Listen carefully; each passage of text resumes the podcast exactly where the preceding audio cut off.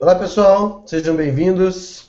É, estamos começando mais um novo SecurityCast, webcast sobre segurança da informação, pentest e computação forense.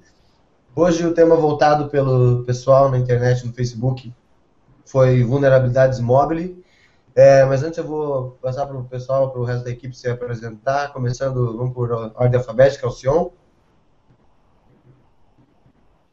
Boa noite pessoal, meu nome é Alcion, eu trabalho com segurança da informação, sou analista de vulnerabilidades, sou professor universitário e vamos aí contribuir um pouquinho sobre essa parte de mobile que está em evidência ultimamente aí. É, bom, eu sou Roberto Azevedo, né? Eu trabalho, eu sou especialista em segurança. Vamos, vamos hoje eu vou tentar colaborar um pouco com a parte de explicar um pouco como é que funcionam as vulnerabilidades móveis, né? Nos, nos três principais sistemas operacionais que a gente tem no mercado. É, Gilberto? Olá pessoal, boa noite, boa noite aos meus amigos que estão aqui dividindo comigo o SecurityCast. É um prazer estar aqui de conversar um pouco sobre o tema que foi votado aí pela, pelos internautas, que foi vulnerabilidade de dispositivos móveis. E aí um dispositivo que está sempre ao nosso lado, mais perto ainda do que os computadores. É, eu sou professor universitário e sou perito na área de computação forense também. Vamos conversar hoje sobre o assunto. Gustavo Martinelli. Boa noite, pessoal. Meu nome é Gustavo Martinelli, eu sou advogado, sou especialista em direito digital e estou aqui para discutir hoje sobre vulnerabilidade em dispositivos móveis com vocês. Vamos lá. Bom, pessoal, como a gente falou, é, hoje o assunto da noite é vulnerabilidades móveis. E o assunto é um assunto muito importante porque é, o, o, computador está tá caindo em desuso. A gente diz que ah, hoje em dia a nossa vida está na, tá na, tá na rede, né? Está na nuvem e a gente cada vez mais usa dispositivos móveis, dispositivos móveis para acessar esse conteúdo.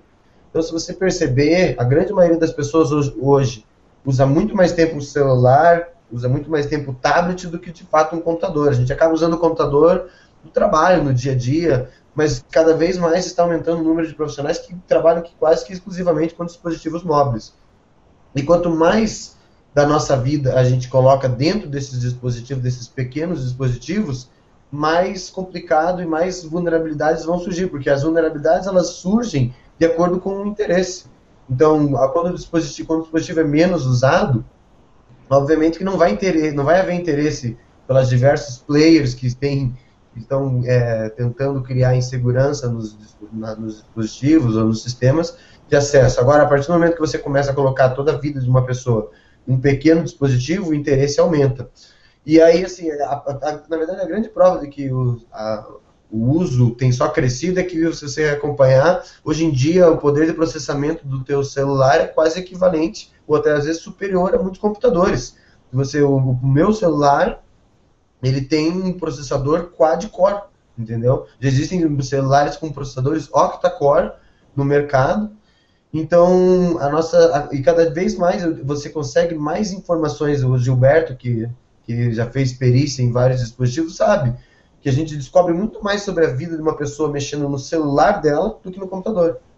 Então, é, por causa disso e por causa de uma, uma questão inerente que a gente vai comentar ao longo do produto, ao longo do programa, inerente à maneira como os sistemas operacionais móveis funcionam, é, existem muitas vulnerabilidades, não são poucas. E são vulnerabilidades difíceis de, de consertar. Ele tem, até pela questão mercadológica da história, influencia na, na parte das vulnerabilidades móveis. E então é todo uma, um pano de fundo que a gente vai tentar explicar para vocês agora é, nesse, nesse, nesse Security Cast. É, eu acho que a gente podia começar falando a respeito das vulnerabilidades no Android, né, que, é o mais, que é o mais famoso. O que vocês acham? Acho que é importante, uh, Alberto, só uh, a gente contextualizar um pouco. A gente pode avaliar as vulnerabilidades uh, ou as ameaças em duas grandes áreas. Uma que é dos, dos usuários de pessoa física, né, que tem seus dados pessoais é, é, vazados no ambiente móvel, como você bem comentou aí, a parte de fotos, é, documentos privados, informações pessoais. Mas tem um outro grande é, problema na parte de vulnerabilidade de dispositivos móveis, que é o uso de dispositivos móveis com informações corporativas. E aí, nesse caso, né, as vulnerabilidades ficam ainda mais graves, porque aí é, você tem, por exemplo, a entrada de malware na rede corporativa com essa situação, né, você tem a mistura de é, dados corporativos pessoais com o dispositivo em si, então, seja, é, roubo de dados da, da, empresa em dispositivos móveis da situação. Então, ou seja, isso, só para contextualizar também, e deixando cada vez mais, é, deixando cada vez mais importante a, a situação é, das, da, da, importância das vulnerabilidades nos dispositivos móveis, para isso, mas é só uma contextualizar para quem está nos, nos assistindo.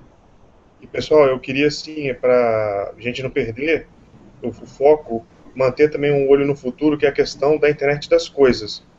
Fala de dispositivo móvel, mas é, o carro vai estar na internet e outras coisas né, vão estar na internet também, com a internet das coisas, então nós temos que nos preocupar com essas falhas de segurança, até porque, é, se eu não estou enganado, alguns hackers já conseguiram é, parar o freio de alguns carros remotamente, né? Então, é, é bem interessante tratar esse tema aqui também.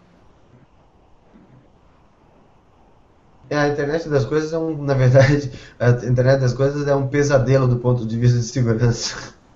E é inerente, é como a gente estava falando no, no, na, no SecurityCast sobre vulnerabilidades em roteadores. Quanto mais você diminui, você minimiza os controles existentes no, no sistema, que vai no sistema operacional, que está gerenciando alguma coisa, mais difícil fica de você fazer, inclusive, os controles de segurança.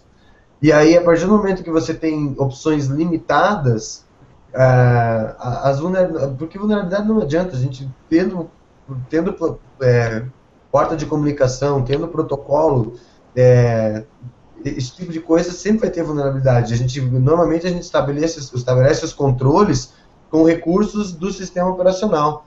E aí, quando, você, quando mais você diminui, que você minimiza, então, que nem, por exemplo, no negócio do internet das coisas, a gente tem muito problema com o. Como é que é o nome? Agora me fugiu. É, o, o sistema que, é, que é, usam. A maioria dos dispositivos com internet das coisas, quando é coisa bem pequena. Agora fugiu para mim o nome completamente.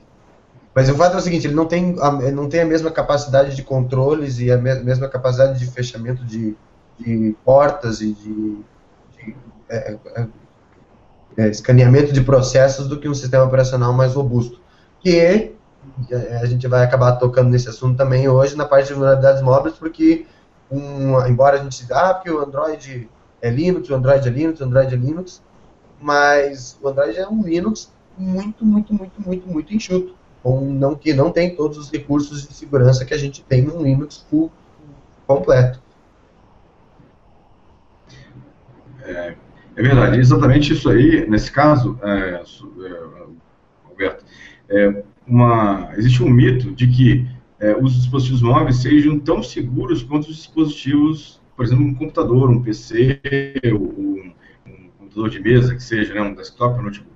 Na verdade, se a gente avaliar historicamente, o Windows, né, ele tem, fez agora, semana passada, 30 anos de existência. Né? O Linux, uma quantidade de tempo a, equivalente, né? É, o próprio Mac também, que vem do BSD, também tem uma quantidade de tempo equivalente no desenvolvimento. E com isso, é, esses sistemas eles foram atualizados ao longo do tempo. Né? Eles vêm sendo atualizados ao longo do tempo. Então eles têm um histórico, então eles são hoje muito mais seguros do que eram no passado. Já os dispositivos móveis que usam sistemas operacionais muito recentes, né, é, mesmo no caso do Android, como você falou, mas ele sofreu uma série de reduções para poder caber num dispositivo móvel, né? não é exatamente o Linux existente, né? até os aplicativos também são instalados, executados de forma diferente também. O que acontece é que esses dispositivos móveis eles têm vulnerabilidades que não tem no ambiente é, convencional, ou no Windows, ou no Mac, ou mesmo no Linux. E aí as pessoas acham que ah, o nível de, de segurança é o mesmo, e não é.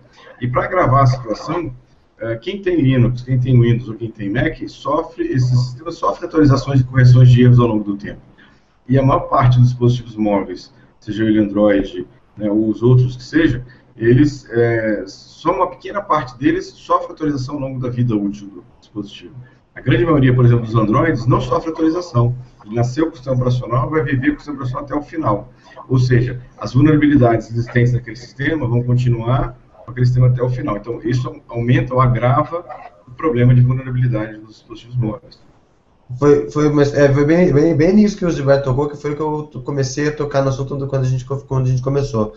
É, um dos grandes problemas para quando a gente fala de vulnerabilidade em sistemas móveis é que ela, as vulnerabilidades estão interligadas à situação mercadológica desses dispositivos. Então, o que acontece? Quando você tem um computador e aí está instalado o Windows, a hora que a Microsoft lança uma correção, basta você aplicar aquela correção, acabou. O computador não está mais vulnerável àquela, àquele problema. Se você deixar a, a, atualização automática, melhor ainda. O grande problema é que as atualizações de sistema operacional dos, dos, dos, dos dispositivos móveis, elas, especificamente no Android, é um problema enorme. Por isso que o Android tem uma, uma coisa que a gente chama de fragmentação. É, o Google lança essa uma atualização de segurança do sistema operacional, um patch qualquer, as fabricantes, a Samsung, a LG, todas elas vão ter que a, pegar essas atualizações, adaptar, as, porque cada, cada, cada Android, cada é, dispositivo tem uma, uma variante do Android puro. Não é o Android puro. O único dispositivo que a gente tem no mercado que tem o Android puro é o Nexus. E aí, assim, elas vão ter que adaptar essas, essas, é, essas é, correções aos seus, às suas versões de Android, liberar para os seus usuários, e em alguns casos, você ainda tem mais um terceiro passo, que é o passo da operadora, que às vezes a própria operadora breca as atualizações. Eu lembro que houve uma discussão muito grande com as operadoras quando o Android lançou essa, aquela opção para você poder compartilhar a conexão com a internet. Até hoje tem, tem operadoras que bloqueiam, que você não consegue usar aquele recurso do Android para compartilhar a internet. Porque, então, ou seja, é muita gente no meio do caminho até o usuário receber. E aí, para terminar toda essa, essa bagunça, boa parte das vezes o próprio usuário não faz a atualização. E aí, quando o usuário não faz atualização, vira uma zona. Então, o que acontece? A gente tem no Android, principalmente hoje, um problema muito grande de fragmentação, em que o Google lança uma correção e vai levar, às vezes, quase um ano, um ano e meio para que o, essa, essa correção atinja a, a maioria dos usuários. Na verdade, hoje, a, eu não lembro agora dos números certinho, até a gente posso dar uma procurada aqui na hora que alguém estiver falando sobre outro assunto, mas 60, parece mais de 60%, 70% dos dispositivos Android não estão na última versão do, disponível de, do, do, de correção do Android. Então esse problema de, de, fragmentação é muito grande. No Android, até que não acontece no mundo iOS, por exemplo. No mundo iOS, não. A Apple vai lá, puff, libera a atualização, ainda tem algumas coisas são barradas e a operadora precisa liberar, mas a grande maioria das. A, a Apple tem um sucesso maior porque pela, até pela, pela maneira como funciona e pela, pela questão mercadológica da história, em conseguir que os usuários façam a atualização. Ela é, por, é, é o, o iOS é até mais insistente nessa questão da, da, atualização do que o, do que o Android. E, e sem falar que tem várias é, fabricantes que têm versões de Android que simplesmente não fazem atualização.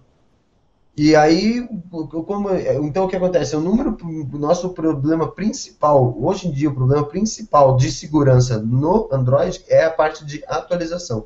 O Google tem a grande maioria da, dos, dos, das vulnerabilidades que são é, exploradas por pessoas mal intencionadas, até mesmo por, por, por é, órgãos governamentais, etc., a, a grande maioria já está fechado. O Google já fechou essas vulnerabilidades, só que a, o, a imensa maioria dos dispositivos não, simplesmente não tem essa atualização. Azevedo, é, me permite, me interromper um pouco, eu acho interessante a que assim, as duas arquiteturas dos sistemas, tá? Então, assim, falar um pouquinho da arquitetura do Android e do iOS, e falar um pouco como é que as fábricas de as fábricas, não, desculpa, as lojas de aplicativos funcionam para a gente entender um pouco mais como é que essas vulnerabilidades elas aparecem pouco a pouco, tá? Então, assim, vou apresentar aqui como é que, como é, que é o Core, se vocês estão conseguindo enxergar legal aí, como é que é o Core tá, do, do, Linux, não, do Android, tá? Que não deixa de ser um Linux, como já sabe. Então, o Core, a gente, esse meu mouse está aparecendo aí, está aparecendo que eu estou passando o mouse? Tá. Tá, beleza. Então, aqui ó, onde fica. Aqui é o seguinte, nós vamos ter o kernel do Linux, Tá?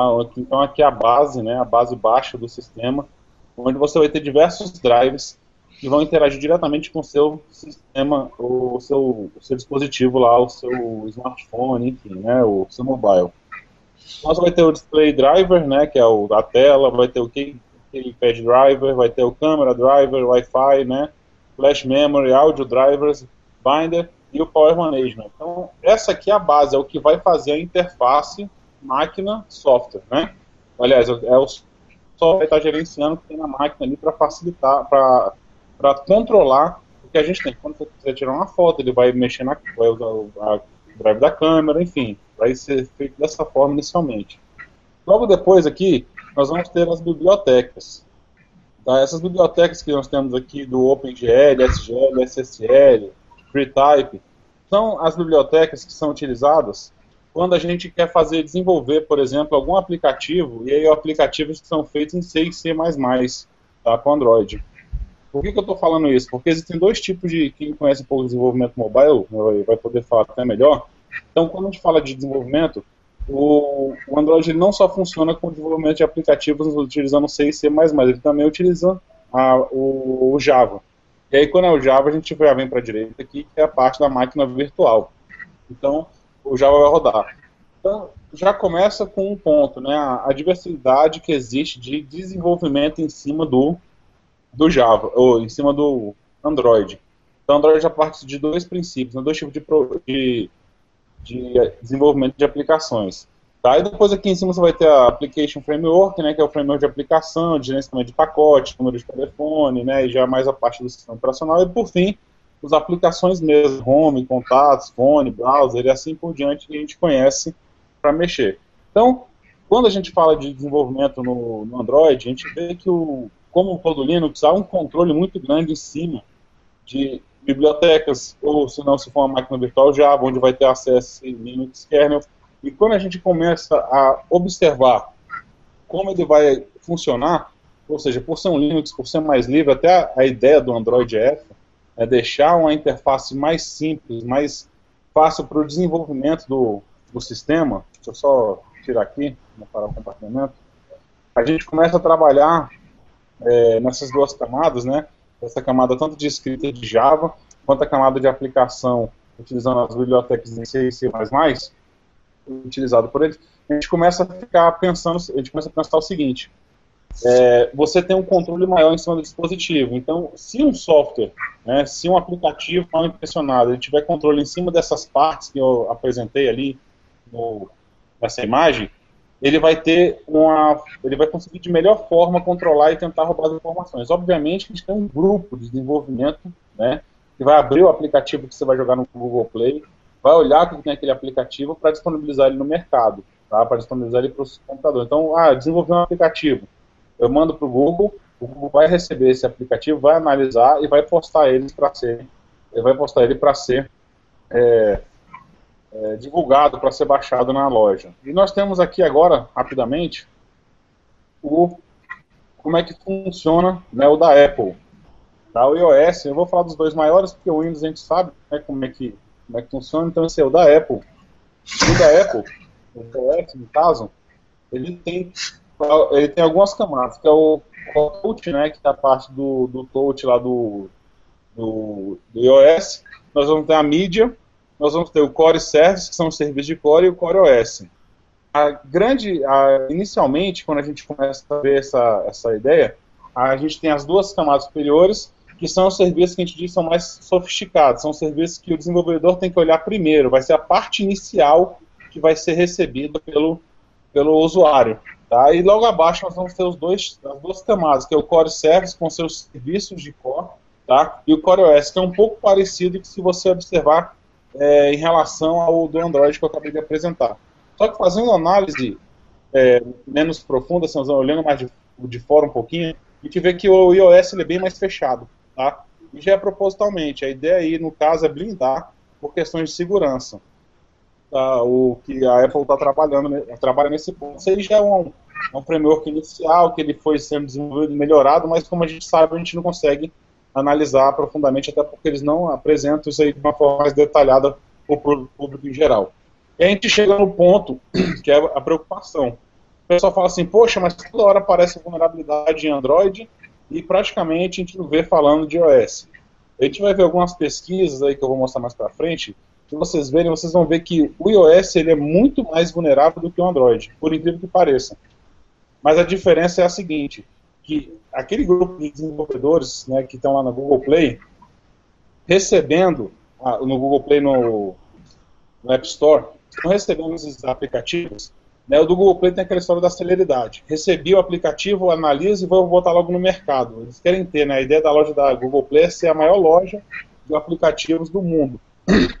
Então eles querem dar celeridade. Você manda um aplicativo para o Google Play e um, um dia, um pouco mais de um dia, ele já está lá sendo distribuído, o pessoal pode baixar e está lá a, sendo utilizado nos smartphones, né, nos mobiles.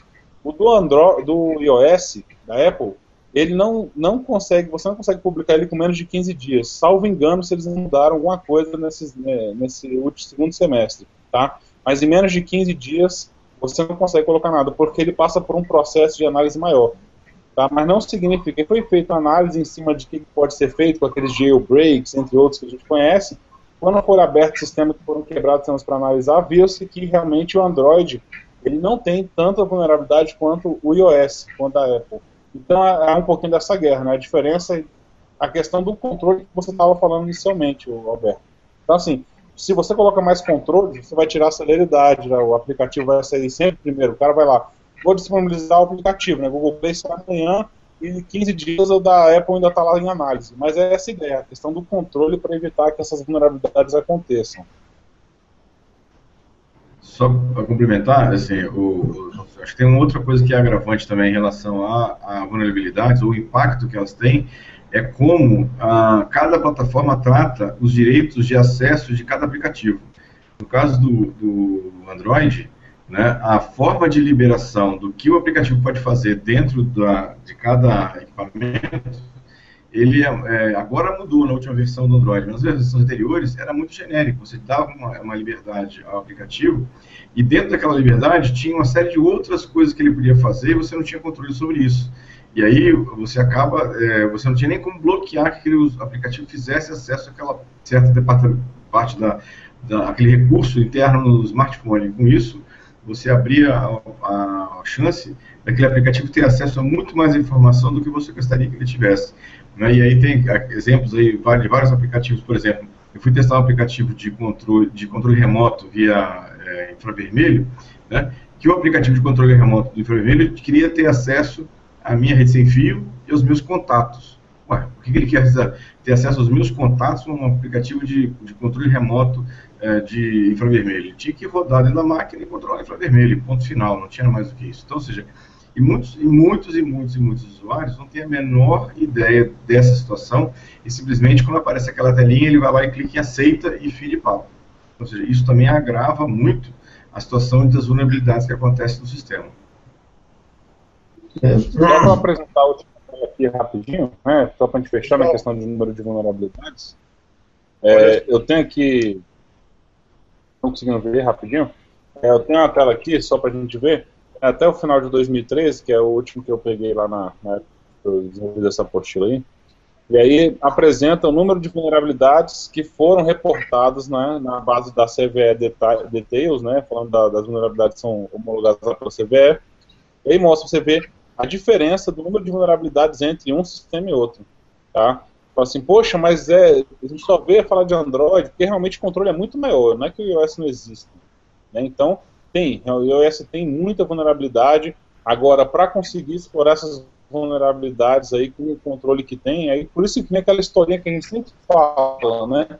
Não faça jailbreak no seu sistema, né? Se ele foi fechado daquele jeito ali, não faça. A não ser que você queira correr o risco, como está formalizado apresentado nesse gráfico aí. Você vê que a questão lá, só em, no, no, total, final desses, desses quatro anos aí, de cinco anos de análise, de 2009 a 2013, foram praticamente 300 vulnerabilidades da, do iOS e da, do Android não chegou nem a 50, né, tá ali em torno de 25. Então é, a diferença disparate é absurdo, né, quando a gente começa a, observar isso aí. Então a questão de você modificar o sistema, né, quem é que é eu vou dar root no meu telefone, no, no Android, você também está aumentando a possibilidade de uma vulnerabilidade ser é, alcançada, né, ser explorada, aliás, por uma pessoa é, que não deveria estar acessando essa informação. É, esse negócio do root é uma faca de dois gumes, né? É, porque até quando você estava falando, é bom que você falou sobre essa questão das, das arquiteturas, porque assim, dentro do ponto, do ponto de vista de segurança, elas até são semelhantes, o que é o grande, na verdade, assim, uma das grandes vantagens, ao mesmo tempo, é uma das grandes desvantagens do ponto de vista de segurança nas, nas arquiteturas móveis. Então, o que acontece? Grande, tanto o iOS quanto o Android, eles, a cada aplicação que roda em cima deles, rodam, a aplicação roda fechadinha dentro de um negócio que chama sandbox. Então, ela está fechada dentro de uma, de uma área que ela está controlada, que ela não consegue, a princípio, acessar informações de outras aplicações. E não consegue acessar também é, a baixo nível o sistema operacional. Embora isso seja interessante do ponto de vista de segurança, para controlar o que, que a aplicação está fazendo, ela restringe o que, que você pode implementar de controles de segurança. Então, o que acontece? A gente tem hoje em dia os antivírus para sistema operacional móvel, para Android, para iOS. Só que esses, esses sistemas de antivírus, eles não são nem perto do que é um sistema de antivírus do, do seu do computador Windows, por exemplo. Até pela maneira como eles funcionam.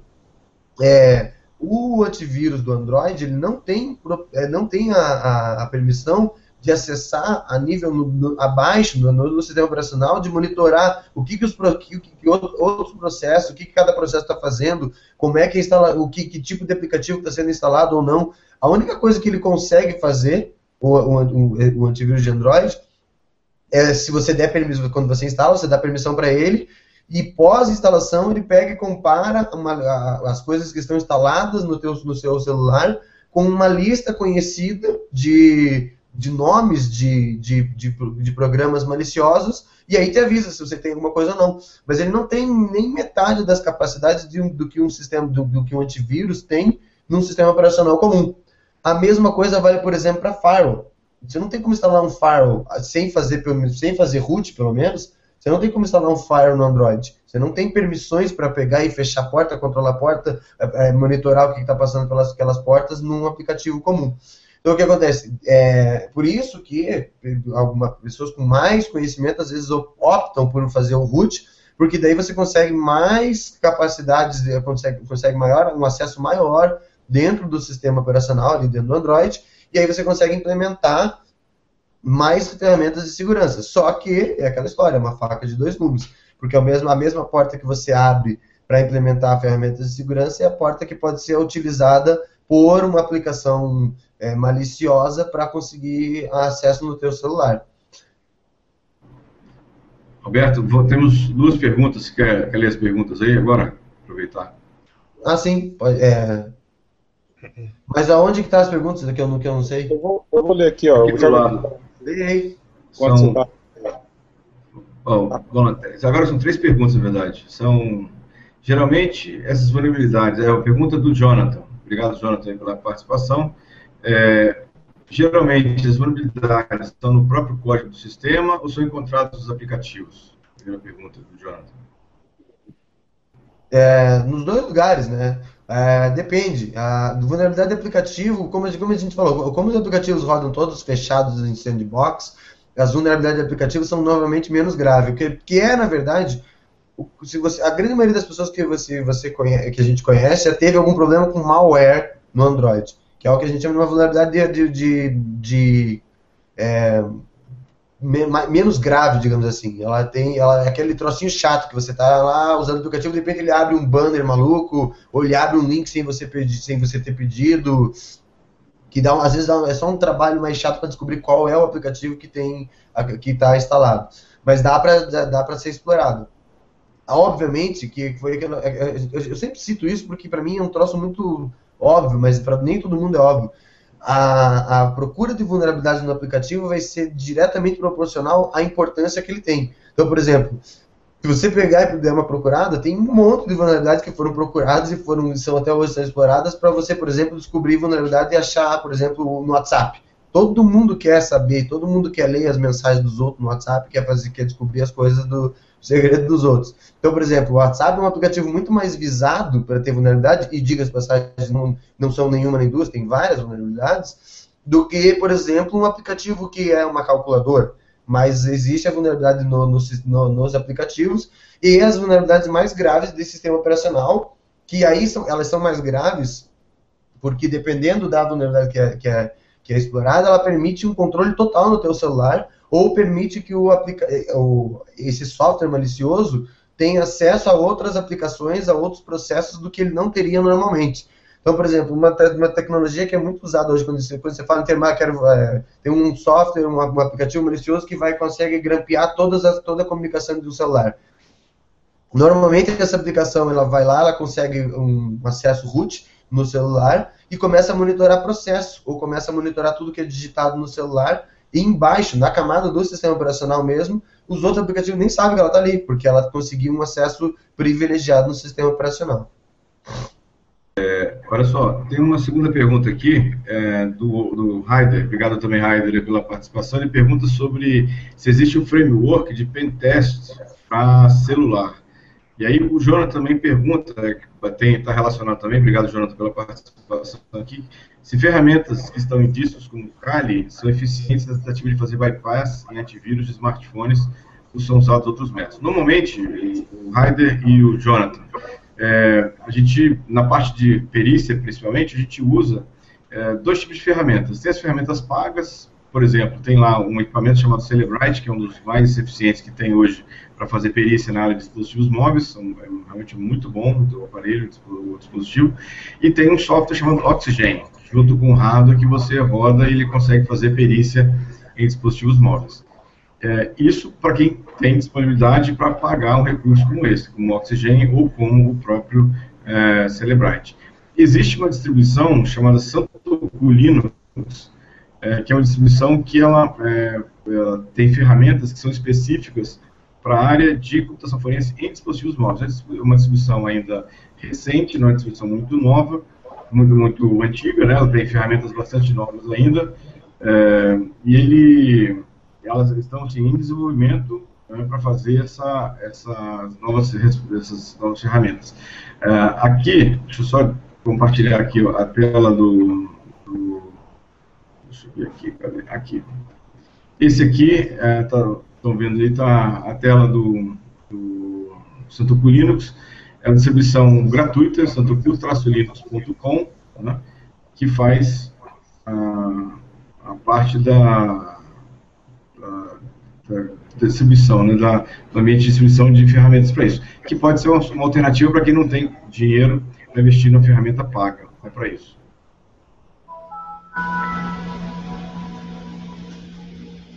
Aproveitando aí a deixa aí, tá? Só para comentar sobre distribuição. Tem uma outra distribuição que eu não sei se ela continua, tá em Visa, e o pessoal começou a fazer, acho que está retomando o trabalho. Eu vou disponibilizar aqui também, vou botar o, já o site lá para vocês, é esse chamado AMAT, né, que é Android Malware Analysis Toolkit.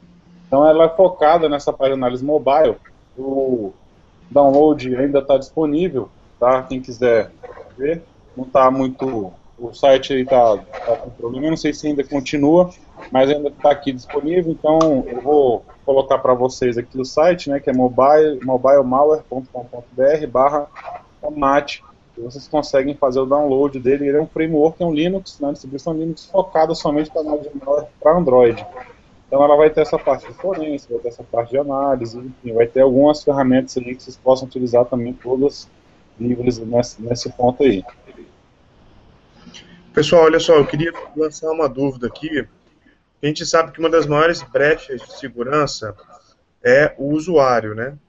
E no mobile, nós não temos mais aquela proteção física é, de uma empresa, de uma casa, ou seja, o dispositivo está a qualquer é, distância da, de um possível invasor.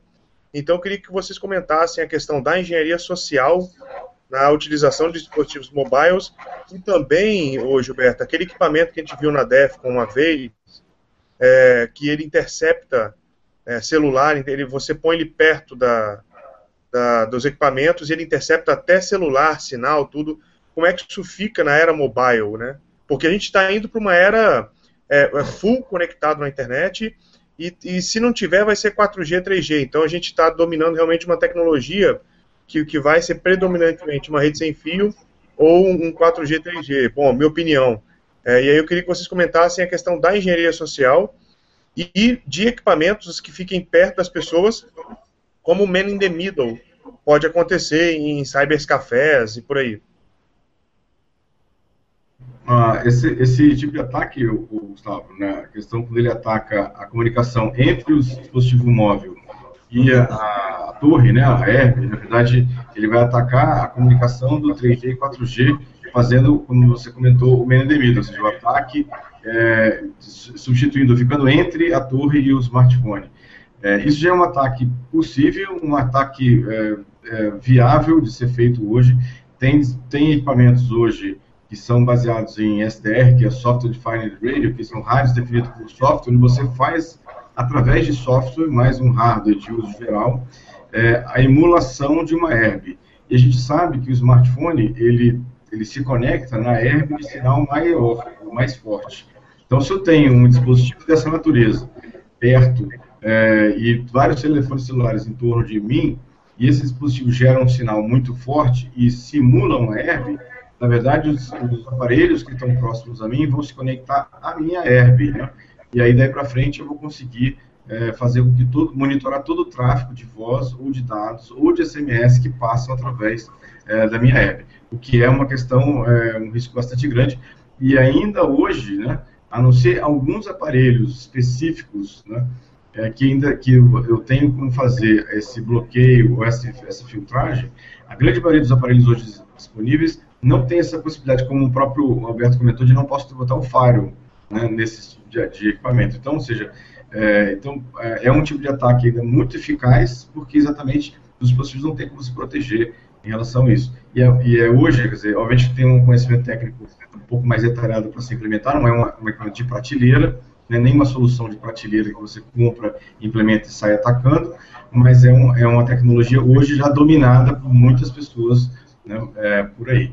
Só, só querendo voltando só rapidamente à questão do Santo Linux, é, que a gente comentou, na verdade o Santo Linux ele tem é, três ferramentas, três áreas que ele pode, ele pode atuar. Na parte de perícia, com ferramentas da área de perícia, com ferramentas da área de, teste e com a ferramenta de análise de malware. Ele também tem é, uma série de, de ferramentas para análise de malware, tudo focado na parte de dispositivos móveis para isso. Beleza. Alguém quer complementar a pergunta do, do Gustavo? É, eu acho assim, o, a engenharia social, que já é uma, uma técnica altamente, extremamente utilizada nos computadores, ela corre solta, ela come solta no, no, quando se fala em termos de dispositivos móveis, mas às vezes ela nem, não é nem necessária.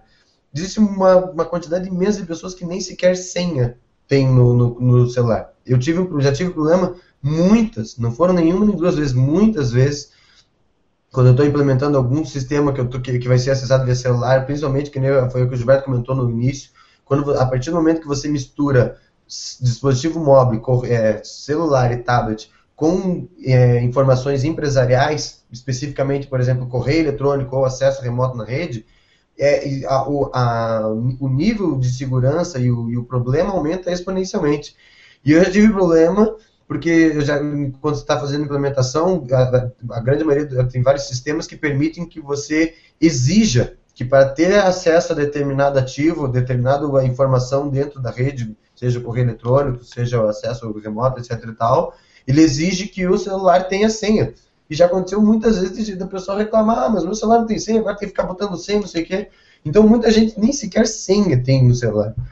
Aí, se você já pega, vamos tirar esse, uma boa parcela de pessoas que não tem senha, aí tem uma outra uma parcela enorme de pessoas que tem uma senha que é 1, 2, 3, 4, ou é a data de nascimento, ou é 000, são senhas extremamente simples de você adivinhar.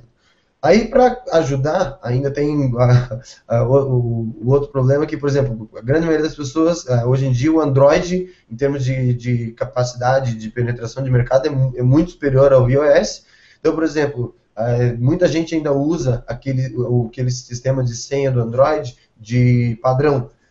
E aquele sistema de, de padrão ele tem, ele tem um problema muito grande que é, só, acho que só depois que ele foi o uso chegou em grande escala que as pessoas foram para perceber.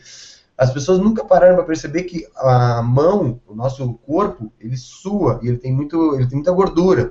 Então o que acontece? Você consegue desbloquear a grande maioria, mas a grande maioria dos dispositivos Android que usam a senha, aquela senha de padrão, simplesmente pegando o celular assim e virando ele contra a luz. Porque o, o, a, o desbloqueio, que é normalmente que a pessoa mais faz no celular, está gravado em cima da tela do celular por causa da, da gordura que tem no, na nossa pele.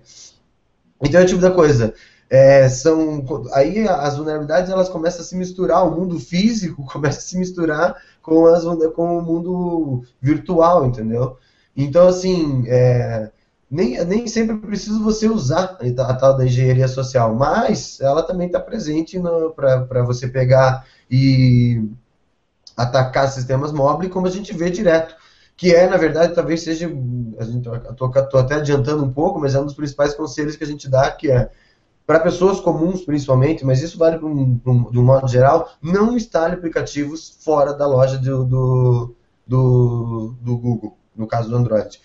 No, mas olha, acho que 90% dos problemas que você tem não estão, como, como o Alcion falou, existe uma, um processo muito rígido para que um, um, aplicativo entre dentro da loja. Então ele é escaneado, visto e revisto, etc., para ver se não tem algum problema ali. Mesmo assim, às vezes passa, que foi como ele mencionou, é mais fácil é, você aplicar, aprovar um, um aplicativo e ele entrar na loja do Android do que na loja do Google, porque os controles de acesso e os, e, a, e os testes feitos em cima são mais pesados como até como ficou bem evidenciado naquele gráfico, achei muito legal aquele gráfico. É, nem sempre os, os, controles de acesso são, são uma, uma, garantia de menor vulnerabilidade, mas é, que é mais que é mais difícil você botar um aplicativo lá dentro é.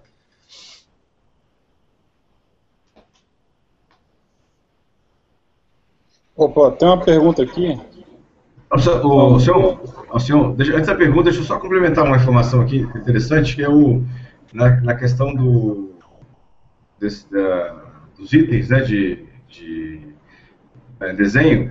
É, tem uma estatística, deixa eu só compartilhar aqui, uma estatística que diz que os desenhos é, são é, previsíveis, muitas vezes previsíveis. Você que já viu essa, essa estatística aqui, deixa eu compartilhar aqui essa, essa imagem.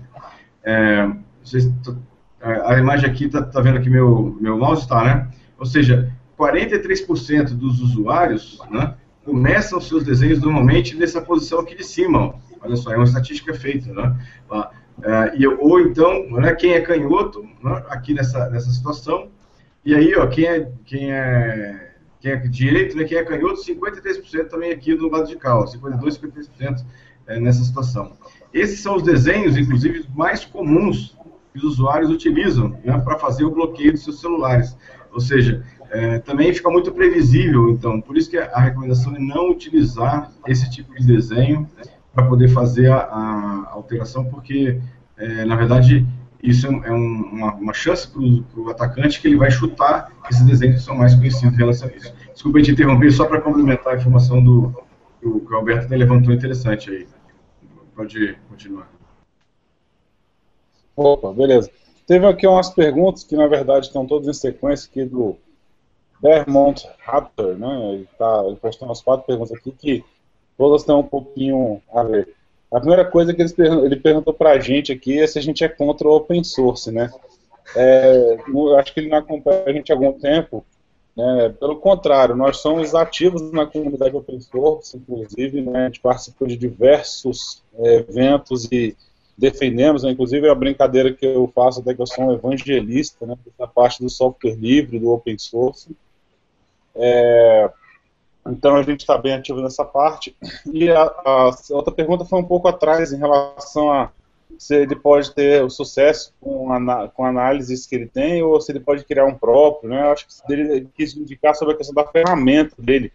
Mas, assim, não existe uma, uma ferramenta Linux, um framework Linux, na verdade ele auxilia quem está iniciando, quem não conhece. Agora, nada impede de você pegar lá e instalar suas próprias ferramentas, as ferramentas de terceiros que você conhece open source, e colocar lá o código no seu Linux lá para utilizar. Enfim, assim, acho que isso é bem uma liberdade, mas para quem está iniciando, acho que é um caminho muito bom utilizar distribuições que já tenham inclusive alguma coisa já listada para você, né, para você utilizar ali, para você abraçar. Depois você pega, pega uma distribuição sua própria e vai instalar nas, os softwares que você quer, né, os códigos estão desenvolvidos pela, pela comunidade aí, né, que a gente fala, sabe, até sabe que a comunidade hacker aí é bem ativa nessa parte do código do open source, então gente, existem mais códigos livres de, dessa parte de análise do que os proprietários.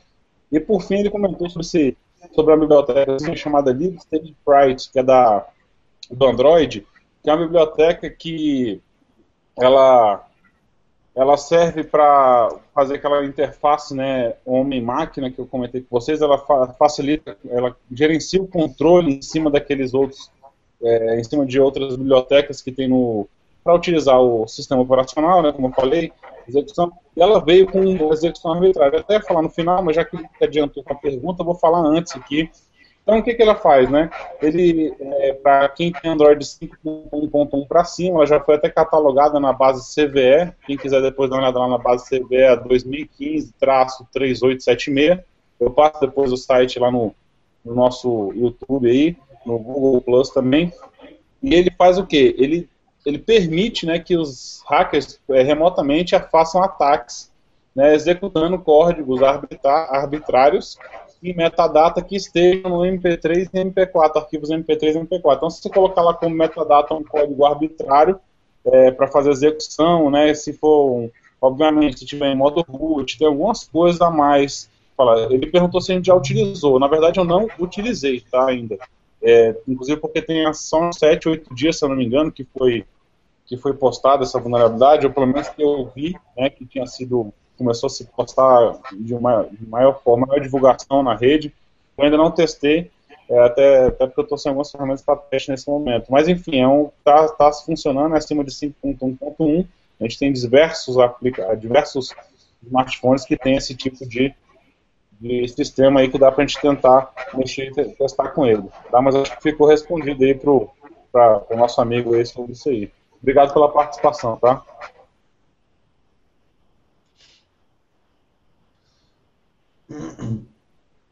É, bom, acho que a gente podia começar, estamos já se aproximando já do, do, do, final, né? A gente podia começar já a dar conselhos do que, que as pessoas podiam fazer para. A gente falou tanto do que, do que dá para fazer de ruim, vamos tentar tentar explicar o que dá para fazer para se proteger.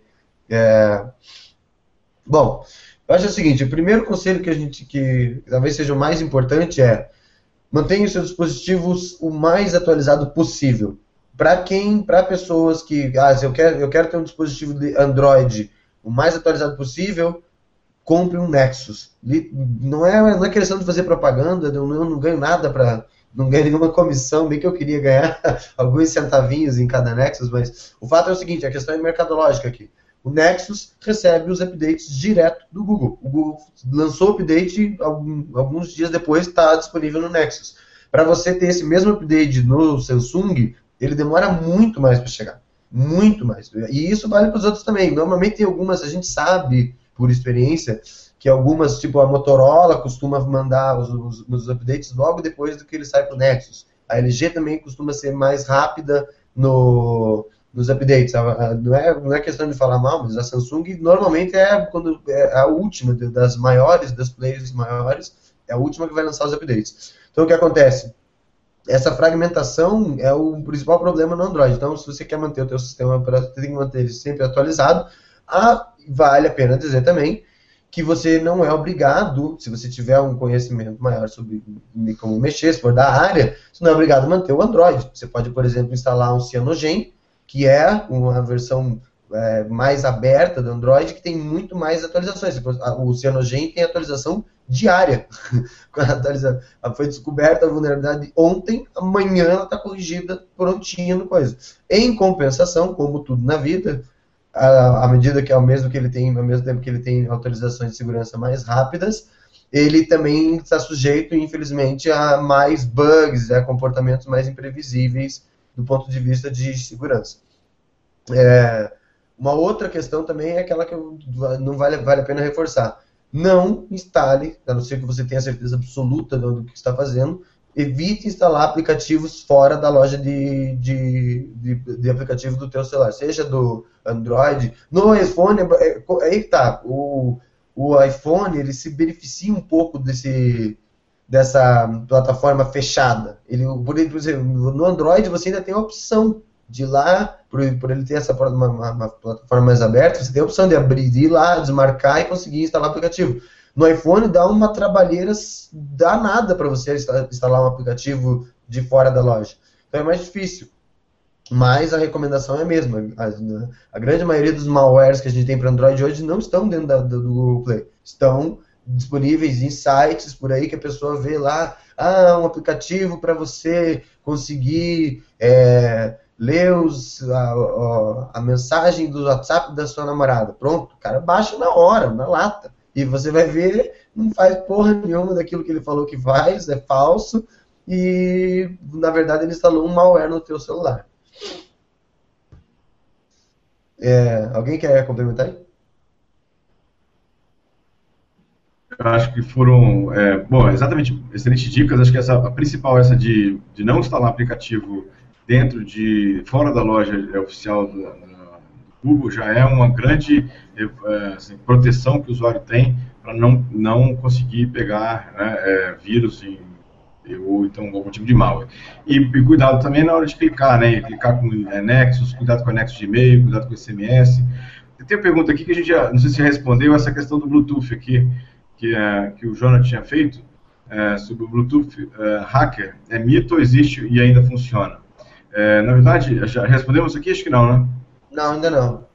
Bom, uh, Jonathan, o Bluetooth, ele, é, na verdade, existia uma vulnerabilidade em que, através do Bluetooth, eu conseguia invadir uma, ou injetar códigos em outros smartphones que estão, estavam em volta uh, do meu uh, smartphone. Isso foi corrigido nas versões mais novas, então, até onde eu conheço, não sei se alguém tem alguma informação diferente, essa vulnerabilidade foi corrigida e não tem mais esse, essa vulnerabilidade que realmente existia, e se, uh, se eu estava usando uma versão mais antiga, estava com o Bluetooth ativado, eu, alguém que tinha um vírus com Bluetooth próximo do meu smartphone poderia injetar um código nele. Mas isso até onde eu sei não, não existe mais, Jonathan. É isso aí. Então, beleza. É, alguém quer complementar? Ah, uma coisa que eu, que eu, que eu acabei esquecendo de mencionar, é, das dicas para você poder deixar mais, é, correr um, um, menos risco, é, mantenha o celular atualizado, mais, mais atualizado possível, não instale aplicativos de fora da loja e não é, saia clicando feito um tarado sexual em qualquer link que você vê no teu celular. Na verdade, assim, se você for ver, as dicas são muito parecidas até com as dicas que a gente dá de segurança nos computadores normais, entendeu? Só que quando você fala em termos de celular, é, o cuidado tem que ser maior. Como eu falei, os, os recursos de segurança são menores. Os, os antivírus que você tem para você tentar segurar uh, e, e se, pre, se, prevenir de algum problema no teu celular são menores. Se bem que vale a pena mencionar, que eu acabei de me tocar, que o, apesar do, não, você, dos, dos softwares de antivírus não terem o mesmo poder dos, dos softwares de antivírus dos computadores, o seu próprio Android tem um software de antivírus in, in, interno dentro dele, que, porque assim, como a gente falou, os aplicativos são escaneados para malware quando eles entram na loja. E eles são, o Google disponibilizou agora nas, nas versões mais novas do Android, é, se você, quando você desabilita lá, ah, eu quero instalar programas de, de, de, de lugares diferentes, de, de, de fontes desconhecidas. Ele tem uma opção lá que ele diz que você autoriza o Google a checar e a, e a escanear esses programa para ver, para procurar malware. Então, mesmo que você instale, às vezes, um programa de fora, quando você vai querer instalar, se você ligou essa opção, é uma opção que vale a pena ligar, o Google vai checar essa, esse, esse APK, né, esse, esse, esse aplicativo, para ver se ele tem algum tipo de malware, algum tipo de trojan, algum tipo de alguma coisa. Então, e esse sim, esse antivírus que está presente dentro de todos os Androids, ele tem acesso direto ao sistema operacional então ele é mais ele é tem mais capacidade de proteger você do que de do que outros sistemas de use, é, use senhas decentes. Já falei sobre a respeito do negócio do padrão. Não use aquele padrão do Android. Não, não, ele não é seguro, não vale a pena. Use senhas decentes, de preferência senhas com mais de quatro caracteres, que é o padrão do celular, se você puder usar mais. E sempre que possível, use criptografia no celular. Lembre-se, todas as, as, as, informações mais importantes da sua vida estão dentro do seu celular. Então, o seu celular deveria, se não está, faça, ele deveria estar criptografado. Todo o Android é, tem uma opção, todos os Androids têm, o iOS também tem. E no, no caso do iOS é só você ativar a criptografia e acabou. No caso do Android, infelizmente, você tem o problema de você ter a criptografia. A grande maioria dos Androids só criptografa a partição do sistema, ou só o Android mesmo, ou o SD que ele está instalado. No, e existem alguns Androids, acho que o da Samsung, o meu, o que é da LG, eu sei que faz. O da Samsung parece que faz também, que você tem a opção para criptografar o, o, cartão de memória também do, do que está junto com o celular, mas não são todos que têm essa, que essa opção. Mas você instala... Oi? Tem também, o Samsung tem também. No da Samsung tem, né? Eu sei que eu não lembro que eu não tinha certeza. Eu, já tinha, eu lembro que eu já tinha visto, mas não tinha certeza se tinha. E, então, assim, ativar a criptografia. Oi? Rapidinho, desculpa interromper. O iOS, é, padrão de fábrica desde a versão 5, tá? Já vem criptografado, já não existe mais opção, ele é criptografado. E o Android, a partir dessa versão 5 agora, ele criptografa tudo já. É. A partir da 6 já é, já é. Da 6, é, da 6 ele vem por padrão, né? Criptografado. Isso. É, alguém quer complementar alguma coisa aí? Não? Bom, então vamos pegar e vamos. Já estamos no. Faltam dois minutos, né? Vamos chamar. Vamos, cada, cada um vai. É, vamos a, a notícia que, que mais destacou essa semana eu vou começar aqui, até porque quando eu falei, quando eu fiquei sabendo que a gente ia falar de Android, eu falei, cara, eu não posso deixar de citar, porque essa notícia foi tá quentinha, saiu essa semana. Eu achei um absurdo, um absurdo, mas fazer o quê? É, o Google pode desbloquear remotamente quase sete, mais de 74% de todos os dispositivos Android que tem no mercado. Ou seja, você tem a senha do Android, está lá configurado, bonitinho, mas se a polícia, um órgão, seja lá quem for, ou mesmo o Google tiver vontade, ele consegue remotamente ir lá e desbloquear o teu Android sem perguntar a tua senha, sem porra nenhuma. O que daí você, pra gente, né, que tá falando pra todo mundo, ó, põe a senha, põe a senha, o cara fala, porra, pra quê? O que, que adianta essa merda? Mas o que eu acho legal é o seguinte, é, de, entra dentro daquilo que a gente falou, que eu, falou, que eu falei agora há pouco entra dentro daquele problema da fragmentação. Então, assim, por exemplo, no, no, no iOS não dá para fazer. Por quê? Porque a grande maioria, como o Ação falou, a, e mesmo no Google, no Android, ah, você fala, ah, você falou que são 74%, e os outros, os outros não dá para fazer? Não dá para fazer. Por quê? Porque esse negócio do desbloqueio é somente para celulares que não estão criptografados, por padrão. Então, assim, quando o celular está criptografado, o Google não consegue mais desbloquear. Mas a, a, a, criptografia padrão só apareceu a partir do, do Android 6.0, que pouquíssima gente tem, que são a, a, minoria dos dispositivos. Tem algumas pessoas que têm o 5 que já está com a criptografia ativada, que também esses também ele não consegue desbloquear. Por isso que é aproximadamente 74%. E no iOS não dá para fazer, porque 69, se eu não me engano, por cento dos, dos, dos dispositivos já estão no 9, no iOS 9, e os outros estão ou no 8 ou no, no, no, no, no 7 e já todos eles já têm a criptografia.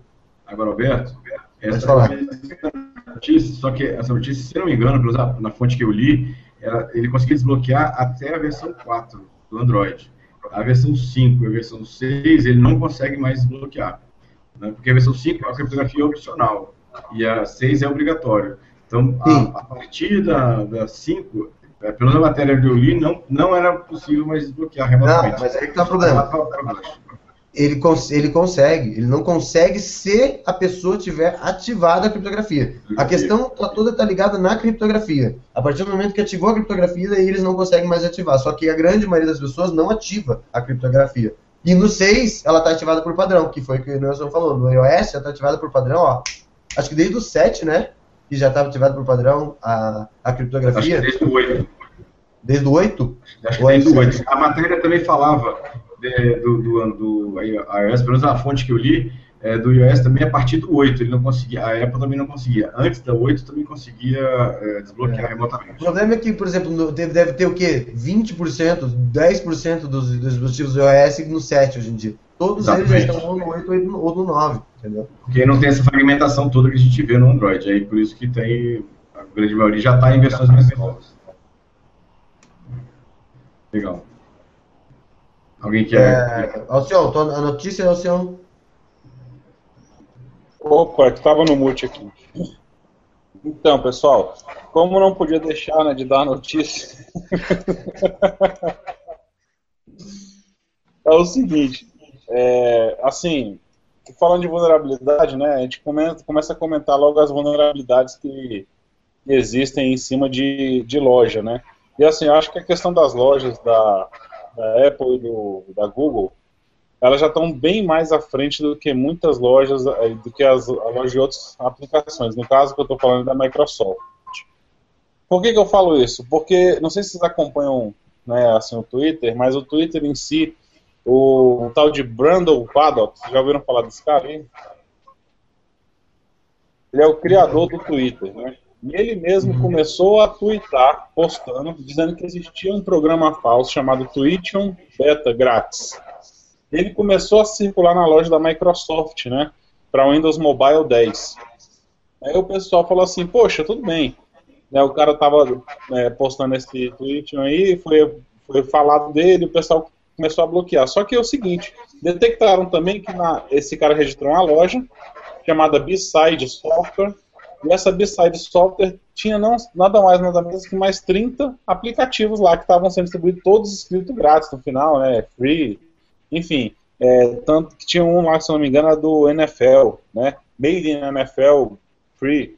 E aí o pessoal dos Estados Unidos acompanha mais, foi voltado mais ao público americano, até porque o cara é americano que estava fazendo isso. Aí você fala assim, ah, mas qual que é o problema? O problema é que ele roubava a senha, tá? Só que, que eu falo, ah, não é golpe nenhum. O cara chega lá e fala, o que, que eu estou compartilhando a senha, não é? O que, que eu estou jogando falar? Só que é o seguinte, ele está usando não simplesmente o recurso de roubar a senha. Ele está explorando uma vulnerabilidade que existe no Windows 10 que ele consegue pegar, acessar o teu mobile se ele tiver a, a permissão, lógico, se der a autorização na hora que você instala o aplicativo no Windows Mobile 10, todos esses aplicativos estavam indo lá e roubando as senhas que tem de Wi-Fi, as senhas de outros aplicativos. Então ele conseguia fazer a limpa dentro do aparelho, consegue, né? Fazer a limpa do aparelho. Isso aí foi aberto ao público dia 23, foi quando o, o Randall Paddock começou a jogar na rede. Só que o mais interessante de tudo não foi só isso, não. Foi, a seguinte, foi o seguinte, foi que o pessoal começou desesperadamente naquele blog da Microsoft TechNet, que agora eu estou acompanhando direto, né, por interesse pessoal, e o pessoal disse, cadê, o que, que vocês estão fazendo? Tá, fizeram alguma coisa? E a Microsoft já está há uma semana com zero respostas, zero, não estão falando nada. Então, assim, existem aplicativos que ainda estão explorando essa vulnerabilidade que o cara tem instalado, né? Enfim, o pessoal está roubando a senha de todo mundo aí, está acessando, está roubando, está fazendo banco de dados. Daí a gente descobre, né? Pô, como é que o cara pegou lá 50 mil contas, 50 mil senhas. É dessa forma, né? O cara tem, pega a vulnerabilidade, a loja não faz nem não tem esse tipo de teste, né? E consegue pegar essas informações. Então essa aí é a informação. Então se você tiver um Windows Mobile 10, se eu fosse você e tiver algum aplicativo instalado de outra que eu não conheço, uma fabricante que eu não conheço, seja é, tipo um do, do próprio Twitter, né, o próprio Facebook, eu sair arrancando tudo para ver se por acaso minhas senhas não foram roubadas ainda. Né? Para variar, a Microsoft né, nosso amigo aí novo que estava perguntando se a gente gosta do open source, né? Realmente eu sou fã da Microsoft, né? Que graças a ela que eu mantenho meu emprego e eu estou garantido no mercado. Posso, posso falar? Vai, só. Pode falar. Olha só, na verdade, é, começam a surgir algumas condenações na justiça. Se isso que eu queria falar hoje, eu queria falar um caso específico mas é, tem a Justiça Federal do Rio Grande do Sul e tem o Tribunal Regional Federal da Terceira Região, que condenaram funcionários é, de órgãos é, públicos por inserção de dados falsos em sistema. Ou seja, a gente sabe como é que isso seria apurado, né, pelo log de alteração. Então, é, agora você tem né, notoriamente uma responsabilidade né, pelo do usuário pela informação que ele está imputando no sistema. Né? Isso tem que ser avaliado com cautela, obviamente, mas isso é bom porque gera uma responsabilidade em alguém que quiser alimentar um sistema de informações falsas. Né? É, eu, eu, poderia ter algumas tipificações criminais para isso, mas o mais interessante é que há condenações da empresa com a funcionária. Né? Uma exoneração, uma justa causa, por exemplo. Então, começam a surgir condenações nesse sentido. Então, se alguém, porventura, isso é só um alerta, é, tem a intenção, ou quando está né, tá se desligando de uma empresa, acessa o sistema e muda uma informação, pode vir a responder, inclusive depois que estiver fora da empresa por isso. Então, esse é o recado que eu gostaria de deixar para vocês. Legal. Nossa. Gilberto. Legal. Bom, a minha notícia que eu separei aqui sobre a questão de segurança foi uma falha é, encontrada nos PCs. Quem comprou PC da Dell de outubro para cá, é bom ficar esperto aí, porque descobriram, na verdade, uma não, duas falhas de segurança nos PCs. Primeiro, descobriram que os PCs da Dell vinham com o mesmo vírus, né, o mesmo malware que também infectou aquela leva de computadores da Lenovo, né, ou seja, que capturava informações do usuário e mandava lá para, no caso da época, a Lenovo, e agora mandava também para Dell, do mesmo jeito. E depois, logo em seguida, três dias depois, descobriram uma outra vulnerabilidade, na verdade, que era um certificado digital que vinha pré-instalado na BIOS e também na, no sistema da, de, da loja de certificados da, é, que confiáveis da Dell interna no computador, que fazia com que esse certificado, que tinha chave privada e chave pública armazenados, permitia que atacantes pudessem criar sites que eram falsos, mas que eram identificados como verdadeiros para os usuários da Dell. E aí abria uma brecha de algum atacante criar né, um, um site falso, mas que aparecia como verdadeiro e aí poderia enganar os usuários da Dell. Então, se você comprou é, o, é, o notebook Dell de outubro desse ano para cá, né, de outubro, novembro e dezembro, é bom ficar esperto aí, entre em contato com a, o atendimento da Dell, que eles têm algumas formas de retirar essa informação e, algumas questões isso. Quando a, a, questão do certificado é mais fácil tirar, a questão do vírus é um pouco mais complicado de, de retirar. Então, mas eles estão cientes disso, né, nessa questão de vulnerabilidade. É isso aí. Então, beleza. Bom, vamos, estamos já se aproximando do nosso final aqui. Quero agradecer a todo mundo que participou, todo mundo que prestigiou nosso, nosso, nossa transmissão aí nesse horário tão tarde da noite. É, agradecer a todo mundo que mandou mensagem, pessoal que manda pergunta, que sempre está participando aí ativamente. Agradecer aos meus companheiros de Security Cast por mais um Security Cast bem sucedido. Eu vou abrir o espaço aqui para cada um se despedir individualmente. Bom, pessoal, é, manter na ordem, né, por questão é. de ordem. É, agradecer então a todo mundo aí que tá prestigiou online, né, ao vivo, o nosso webcast mais uma vez, né, esse horário aí com as foi pesado. Agradecer o pessoal que está assistindo depois, né, aí tá, pega lá o nosso podcast ou no YouTube. Aí que dê o like aí pra gente no vídeo e que compartilhe, assine o nosso canal. Vamos, vamos ajudar a crescer a nosso canal para mais. E agradecer a todos vocês aí por mais um webcast e até o próximo, né? Que o Azevedo vai falar com a data daqui a 15 dias, deve ser provavelmente o último do ano. Valeu, pessoal. Falou, pessoal. Deixa eu despedir aqui na ordem também. É, um abraço a todos que acompanharam a gente aí até agora ao vivo, as pessoas que estão nos assistindo também aí no, no offline, no, no Securitycast gravado e no podcast também. Agradecer aos meus amigos aí que compartilharam comigo aí o, o SecurityCast. Lembrando que a gente vai colocar daqui a pouco em votação uh, novos temas para vocês escolherem qual é o tema do próximo SecurityCast. Abraço a todos, sucesso uh, e até o próximo SecurityCast. Boa noite, pessoal. Muito obrigado aí pela, pela, pelo acompanhamento, pela companhia, pela audiência. Não esqueçam de se inscrever no nosso canal e curtir o nosso vídeo.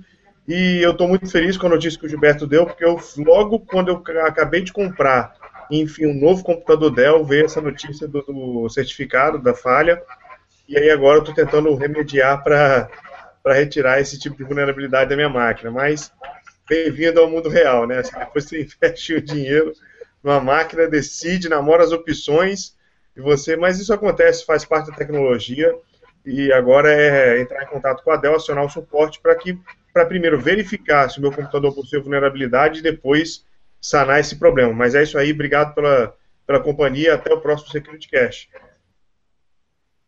É, bom, então pessoal, vou deixar aqui, ó, lembrar vocês do, do nosso site, você pode acessar a nossa página no www.securitycast.com.br nosso site no Facebook, no www.facebook.com é seccast.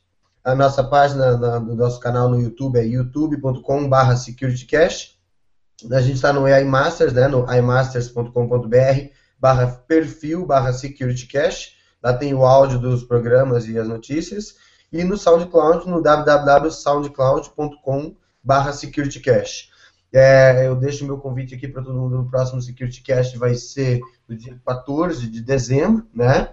E para o pessoal também acompanhado nesse meio de tempo, a gente com certeza vai ter, se Deus quiser, ele há de querer, a gente vai conseguir botar mais um SecurityCast News. SecurityCast News é aquele programa surpresa, assim, tem que ficar esperando um dia que ele aparece, assim, você tem que ficar esperto. Porque uma hora ele sai, é difícil, né? mas de vez em quando a gente consegue botar um no ar, entendeu? Mas esse, agora, entre esses programas, com certeza a gente vai colocar. Pelo menos um, né? Isso é uma vergonha. Mas agradecer de coração mesmo o pessoal que participou todo. E quem gostou, por favor, dá joinha no nosso canal, dá joinha na nossa página e divulga o nosso trabalho para cada vez mais a gente poder estar tá levando, que o nosso objetivo aqui é trazer e levar informação sobre segurança da informação, né, sobre segurança para a maior quantidade de pessoas possíveis. Um abração e até a próxima vez. Valeu, pessoal.